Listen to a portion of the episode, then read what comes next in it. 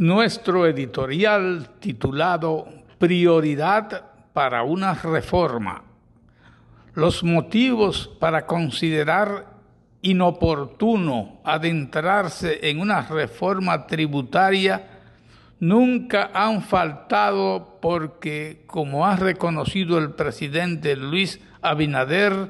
en este país se rehuye abordar el tema. Existe, decimos nosotros, un rechazo visceral a las acciones recaudadoras, por demás eludidas y evadidas cuando son lanzadas hacia potenciales contribuyentes, sobre todo cuando se trata de entes de ingresos altos, como razones sociales o individualidades.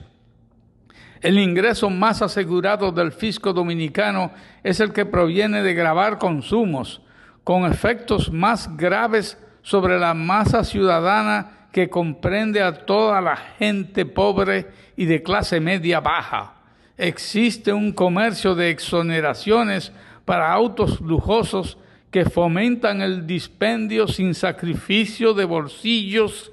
a personajes privilegiados, enllavados y sagaces, exitosos en fallarle al fisco. En este solo hecho está simbolizada la inequidad que urge combatir,